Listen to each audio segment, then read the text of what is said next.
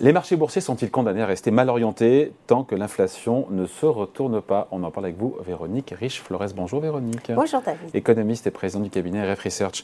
Euh, on a l'inflation qui accélère toujours en Europe, qui s'est à peu près stabilisée, encore que le sous-jacent, l'inflation sous-jacente, pardon, core inflation, euh, aux États-Unis euh, augmente toujours, si je ne me trompe pas.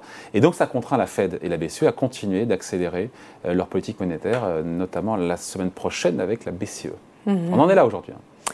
On en est là, on en est là. on en est toujours là. Euh, on en est encore et toujours là, oui. Euh, et peut-être bien pour euh, un moment encore, hein, parce que l'inflation euh, s'installe, et c'est ce que vous mentionniez, l'inflation dite sous-jacente, c'est celle quand on élimine euh, l'énergie notamment et, les prix alimentaires.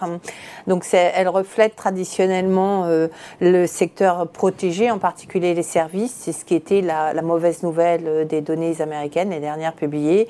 Et plus les, les chocs de prix externes, notamment l'énergie, dure, Hein, plus finalement euh, l'inflation a tendance à s'installer dans la durée. C'est ce mm. que redoutent effectivement les banques centrales. Même si, vous n'avez pas vu, en début d'émission, on a fait un sujet sur l'éclatement de la bulle sur les métaux.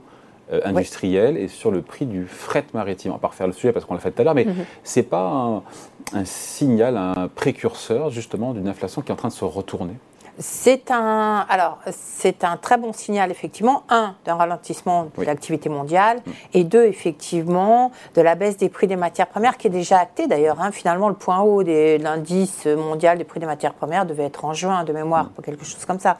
Donc, et depuis, beaucoup de composantes, de ces composantes, ont retrouvé des niveaux antérieurs hein, à ceux du début de la guerre. Au-delà du fret maritime et des métaux industriels, aluminium, nickel et compagnie? Exactement.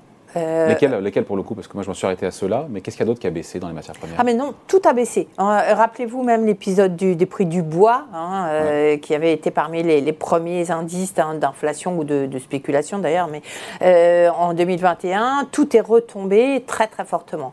Donc à ce niveau-là, on n'a pas beaucoup d'inquiétude. Je pense que les banques centrales d'ailleurs ont bien intégré que de ce côté-là, il y a moins de pression. De même, il y a beaucoup moins de pression sur les chaînes de valeur, ces fameuses hmm. difficultés euh, euh, liées Donc c'est de bonne augure pour ce pic d'inflation qu'on attend tous. C'est de bonne augure. Reste cette partie sous-jacente, c'est-à-dire qu'on a encaissé le choc extérieur, celui-ci est en train de s'évacuer.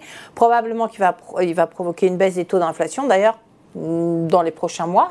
Ah, donc on est au pic euh, alors baisse de l'inflation totale. Reste cette partie euh, protégée de l'inflation, celle des services, etc., qui pour l'instant galope encore. Et, c'est ça que target les banques, enfin, qu'ont euh, à l'œil les, banques centrales. Et c'est bien pour cela que leur discours a changé ces derniers mois en disant, face à ce phénomène-là, il faut un frein, un coup de frein à la demande autrement dit à l'activité.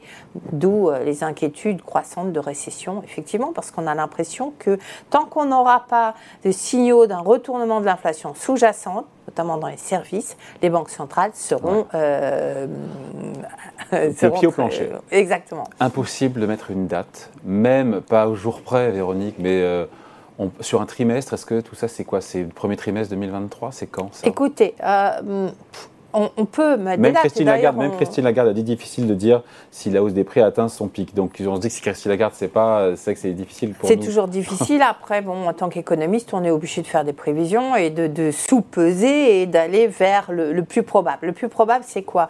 Eh Bien, c'est qu'effectivement ces effets de second tour après les chocs euh, externes durent, euh, allez, 6, 9 mois, grand maximum, on dirait.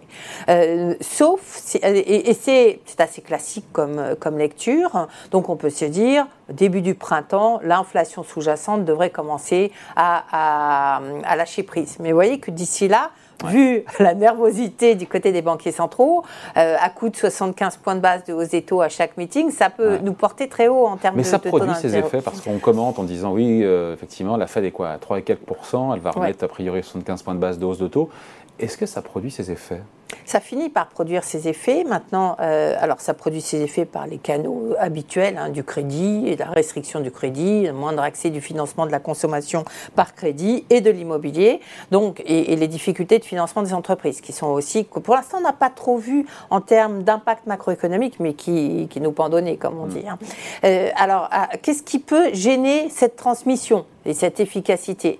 Ben, Peut-être des politiques économiques, des politiques budgétaires, pas trop généreuses, qui essaieraient de combler, forcément, et on a tout de suite en tête la situation européenne, de contrer le choc euh, majeur lié à la, guerre, hein, avec des politiques de, soutien, pas forcément de relance, mais de soutien, qui, qui contrecarrent l'action des banques centrales. Hein. Et, on, a envie de dire, ben oui, on comprend bien pourquoi on a ces, politiques et c'est indispensable, surtout en, contexte, dans un contexte de guerre. Mais ça veut dire que si, si, vous soutenez la demande parce que vous, vous avez des boucliers divers et variés, alors le choc de la hausse des taux d'intérêt mettra plus de temps à se produire. Donc il y a un vrai conflit entre l'axe budgétaire et monétaire, ce qui effectivement euh, interroge sur le retournement effectif de l'inflation. Et puis bien évidemment, il y a toute la problématique énergétique elle-même, particulièrement en Europe, où si les prix du gaz euh, flambent de nouveau, si on a des, coupures, mm. alors euh, ça rajoute une couche, un nouveau choc qui peut prolonger l'épisode d'inflation. Donc le soutien au marché viendrait donc d'une inflexion euh, de l'inflation notamment sous-jacente qui permettrait à la Fed d'opérer peut-être un, pas une pause, mais en tout cas un glissement sémantique, notamment dans, dans son discours. Sauf que on voit ce chiffre qui est sorti de l'université de Michigan, qui montre que c'est une stat qui n'est pas dans le bon sens, que la détérioration, c'est ce que ça montre, des anticipations d'inflation des consommateurs, qui est passé de septembre, d'août à septembre, de, septembre octobre, pardon, de 4,7 à 5,1 pas bon signe, ça. c'est pas euh, bon signe, mais c'est tout à fait cohérent avec ce qu'on disait de l'inflation sous-jacente. Si vous avez un choc des prix du pétrole, ok, vous payez plus cher votre pétrole, et dans votre euh, inconscient ou conscient, vous allez considérer que voilà, ce ne sera pas toujours comme ça, c'est un choc à passer. Quand vous constatez que tout autour de vous, tout ce que vous allez consommer, la restauration, les loisirs, etc., tous les prix augmentent et rapidement. Hein, on est sur des rythmes quand même de croissance qui sont très substantiels chaque mois.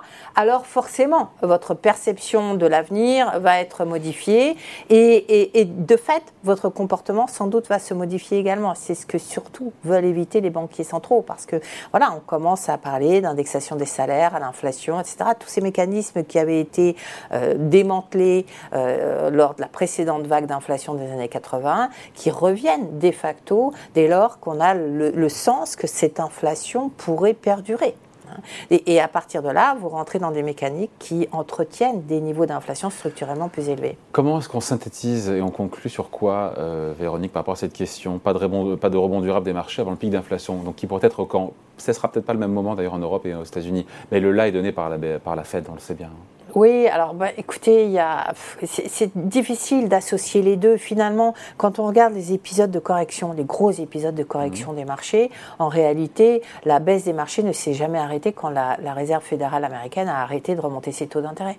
Vous avez souvent 9 mois, 12 mois de baisse persistante des marchés après l'arrêt de la remontée des taux d'intérêt, ou même l'enclenchement de la baisse en général. on y est, là, ça fait 9 mois déjà. Et euh, ça fait 9 mois, mais on n'a pas fini.